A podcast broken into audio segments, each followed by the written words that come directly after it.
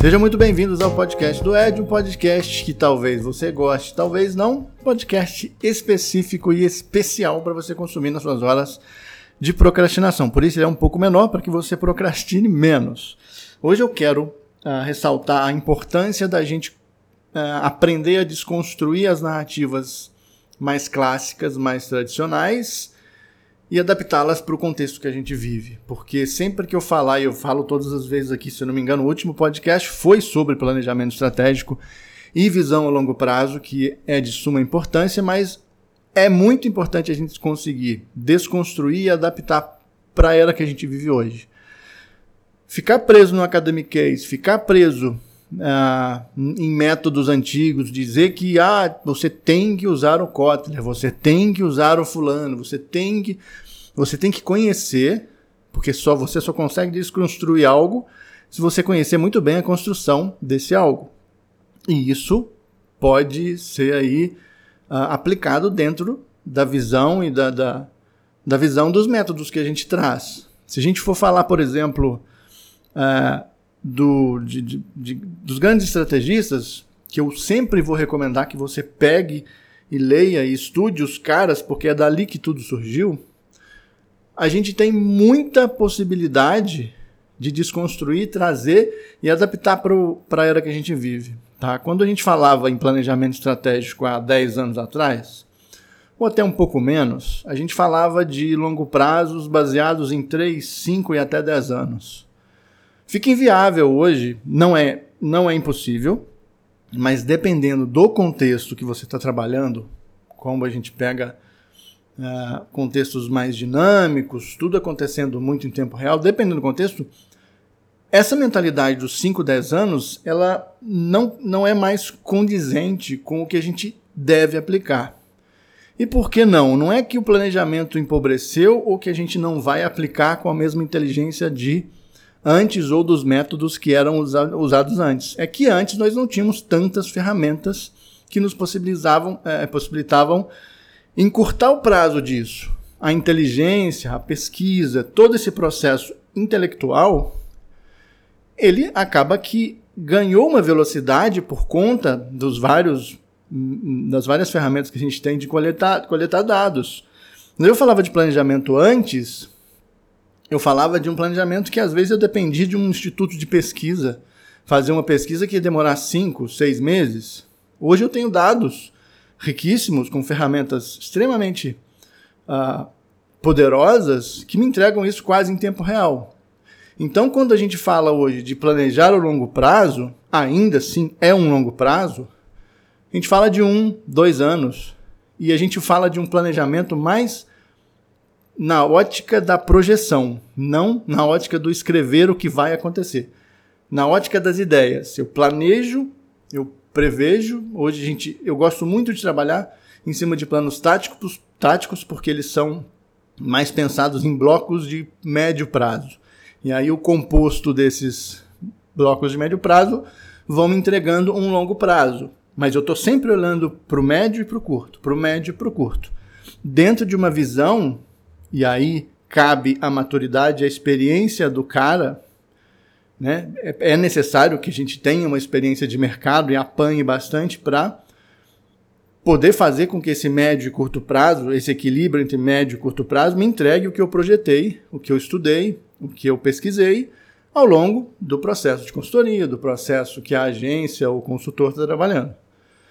Vou dar um exemplo muito claro dessa adaptação. O ponto-chave aqui, o núcleo de discussão, é para os profissionais que estão entrando e profissionais que, profissionais que já trabalham com comunicação e marketing digital, comunicação digital como um todo, é entender que o longo prazo hoje ele é mais curto, porque a gente tem ferramentas e soluções que nos permitem uh, otimizar os processos que antes eram demorados. Então, se eu falo de um longo prazo, hoje eu estou falando de um, dois anos, já é muito, mas ainda assim é um bom tempo para você projetar resultados estratégicos. Vamos lembrar lá da ponta da pirâmide. E aí eu vou dar um exemplo muito claro. Muito se fala, é, não tem como eu planejar, por exemplo, mídia para um ano, para dois anos, mídia de performance. A coisa está acontecendo ali. Eu estou otimizando em cima de uma ferramenta, em cima de uma estrutura ali, de um dashboard, diariamente. Eu estou vendo o meu clique, custo por clipe, eu estou vendo as minhas impressões diariamente. Se está ruim, eu edito, eu mudo imagem. Então, antes, o longo prazo dependia de uma mídia que era impressa, de um veículo de TV. Ainda existe, né? Não estou excluindo isso, tá? Mas eu não tinha a possibilidade de mudar uma mídia da TV com tanta. Não tenho ainda com tanta agilidade. Eu não tenho a possibilidade, não tinha antes possibilidade de pensar. Eu não pensava uma campanha falando assim: ah, se der errado, a gente manda arrancar tudo, manda tirar do, do ar e, e volta. Então, essa mentalidade do longo prazo de 5, 10 anos era necessária, exatamente porque nós não tínhamos soluções e ferramentas para fazer com que a coisa fluísse e pudesse ser alterado no meio do caminho. E hoje nós temos. Então, vamos pensar um planejamento estratégico de um, dois anos, um tempo bastante considerável, sempre equilibrando o raciocínio e a inteligência estratégica no médio e no curto. Sendo você consultor que vai apenas coordenar ali, num perfil mais consultivo, ou sendo você que vai operar e que vai trabalhar em cima da otimização dos processos que, enfim, que forem definidos em busca do objetivo X. Quando a gente fala, por exemplo, vou dar um exemplo muito claro de uma adaptação. Eu vejo é, essas ferramentas aí, RD Station, várias outras, usando o AIDA. Muitos profissionais usam o AIDA sem saber de onde ele vem. O AIDA é atenção, interesse, desejo e e ação é uma sigla de um método que não é do Kotler. Erroneamente, muita gente cita o Kotler porque ele acabou, não sei por que, ganhando a fama de quem criou, mas o AIDA, ele é de. A primeira vez que o AIDA apareceu, para vocês terem noção do que, que eu estou falando, de gente, da gente poder aprender a adaptar o antigo para o novo, esquecer um pouquinho do tradicional e trazer o tradicional para o que acontece hoje, para o contexto hoje, porque o AIDA, a primeira vez que ele apareceu, se não me falha a memória, depois eu vou linkar um texto que eu escrevi, foi em 1920 num livro chamado Theories of Sealing. Ele foi citado como a primeira aparição do AIDA como modelo de negócios que era focado, em 1920, foi completamente focado no comportamento de consumo das pessoas em cima de estratégias varejistas. Aquela coisa, é um cartaz, eu preciso uh, chamar a atenção, despertar, despertar o interesse, despertar o desejo para gerar ação. Faz sentido hoje? Muitas vezes faz. Muitos casos, sim. Muito vai depender do valor do seu produto, valor financeiro e do valor da marca. Mas para muitos outros não serve. Né? Não, já não se encaixa mais. Tanto que o AIDA foi disco. É do Derek Hucker, lembrei. O modelo AIDA ele foi desconstruído pelo Derek Hucker e aí virou os 4 As, que o livro do Kotler, Market 4.0, destrincha maravilhosamente bem toda essa desconstrução. Tem uma série no meu canal do YouTube, também vou colocar em algum lugar aqui onde você estiver escutando. Provavelmente eu vou colocar no Spotify esse áudio, mas também eu vou colocar no meu site com esses links. Desconstruiu o AIDA, que virou o 4A, e aí um pouco mais complexo, e o 4A novamente foi reformulado para os 5As, que é a gente tem um 4A conversando com a era da pré-conectividade e depois o 5A que conversa com a era da conectividade. Então a gente vem mudando as metodologias de acordo com as nossas relações com a tecnologia. Tá? Então não dá para eu simplesmente pegar e falar ah, o funil de vendas resolve tudo, é performance é sobre funil de vendas. Não dá. Eu preciso analisar contexto, eu preciso analisar o produto, eu preciso entender do meu cliente, eu preciso ver o nível de complexidade do objetivo que eu preciso atingir. Por isso que cada vez mais a inteligência do profissional vai ser a moeda de ouro. Porque eu vi o Orkut nascer, eu vi o Orkut morrer, eu vi muitas ferramentas nascerem e morrerem. Eu vi momentos em que a minha primeira agência ela fazia gerência de mídias sociais que não existia sequer ferramentas de automação para programar um post. Hoje, inúmeros. Hoje você já não se vê mais gerenciando aquilo ali que eu ficava ali, ah, vou postar, vou... não existe. Então, assim, as ferramentas vão tomando lugar, a inteligência artificial e, a automação vai sim continuar tomando lugar da operação. Mas se você não tiver a mente, se você não estudar inteligência de negócio e não tiver a capacidade focada nisso, você vai ser substituído de alguma maneira ou você vai estagnar até o momento que você vai perder campo.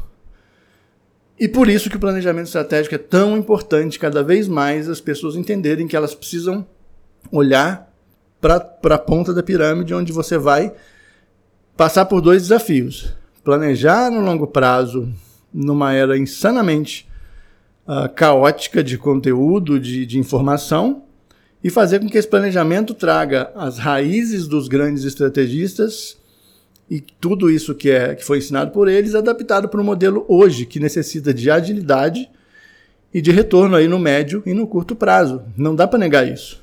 Só que eu também não posso simplesmente trabalhar só nesse equilíbrio, médio, curto, médio, curto, médio, curto, porque eu vou criando uma bola de neve que quando alguma coisa der errado, uma crise estourar, ou, enfim, algo que eu não tenha controle comece a acontecer, eu não tenho a visão do longo prazo, eu não sei tomar decisões para corrigir aí erros estratégicos dentro da minha comunicação, dentro do meu planejamento. Moral de todo esse insight que eu joguei para vocês, tá? Estudem os grandes estrategistas. Leiam muito sobre planejamento, leiam sobre comportamento de consumo, adquiram conhecimentos externos sobre a comunicação como um todo, tá? É, não se prendam no ah, o marketing digital é a maravilha, é o futuro, porque marketing digital nada mais é do que um dos nódulos dentro da comunicação digital. E comunicação é tudo o que nos envolve ali. Quando a gente trabalha com comunicação para marcas, o que é, diferencia é que a gente vai estar trabalhando com contextos diferentes, tentando vender ideias e ideais de marcas. Então, estudem esses grandes estrategistas. Eu sempre vou estar falando de alguns deles. Estou preparando uma série de é, dicas de livros e autores, uma série de lives para tentar tirar o academic case e traduzir isso para o agora, né? Porque o mais importante não é você vestir um terno e gravata e, e, e virar papagaio de Kotler e virar papagaio de grandes estrategistas. Isso também é uma alienação. Você tem que entender que hoje como eu disse, a gente precisa ter uma mentalidade um pouco mais. Ah, não gosto dessa palavra, mas um pouco mais disruptiva quando a gente for falar de estratégia, conservando o que tem de melhor delas. Né? A gente está minerando isso ao longo de muitos anos, eles mesmos. Do AIDA nós chegamos ao 5A. Pouca gente sabe porque pouca gente acaba tendo interesse em se aprofundar. Então, quanto mais você se aprofundar na fonte dos estudos, na fonte dos métodos, mais experiente, mais poder de decisão você vai ter sobre uma estratégia ágil. E aqui é o que eu sempre digo. Você, para você ser um profissional experiente e tomar decisões pautadas em metodologias ágeis, você precisa da bagagem aprofundada. Porque senão você simplesmente está tomando decisões corriqueiras, decisões talvez através do achismo. Então estudem, e tentem uh, trazer e traduzir todo o contexto robusto para uma época que é hoje. E aí não tem mistério, não tem receita de bolo. Cada cliente é uma, cada empresa é uma, é, cada empresa é uma empresa, cada empresa tem um objetivo, cada empresa tem um escopo de investimento, cada empresa tem pessoas diferentes ali dentro e a comunicação é assim. Não tem regra, não tem receita, é experiência, é bater, cair, apanhar do mercado até que você entenda e consiga tomar cada vez mais decisões assertivas, porque chega um momento que você está seguro de tomar decisões. E para finalizar, quanto mais experiência você tem, quanto mais próximo da ponta lá a estratégia de decisor você está, maior é a sua responsabilidade. Por isso, ainda assim, eu digo: estudem, se aprofundem, leiam, dediquem um tempo para ler, se aprofundar estudar a estrutura de onde as coisas nasceram, né, de onde os métodos nasceram, para poder adaptar para o contexto de hoje. Então, é, é muito mais aplicar um pensamento crítico sobre tudo que te falam e parar de pirar nessas ideias que as pessoas inventam do nada. Sempre se pergunte de onde é que veio isso e comece a estudar e como eu vou aplicar isso dentro do meu contexto. Acho que isso é o mais importante. Também não adianta você pegar Kotler e Kotler e, e Porter para estudar se não faz sentido para você. É, vou encerrando por aqui. Esse foi um insight sobre como você deve olhar para o planejamento estratégico a longo prazo, tendo em mente que você vai precisar desconstruir algo tradicional e clássico para trazer para o contexto atual e hoje, colocando na balança de médio e longo prazo, tendo a projeção, médio e curto prazo, desculpa, tendo a projeção já planejada do longo prazo aí, num período que você planejou o objetivo que seja para o seu cliente ou até mesmo para projetos pessoais. Vou ficando por aqui, espero que vocês tenham gostado desse insight e até a próxima. Valeu!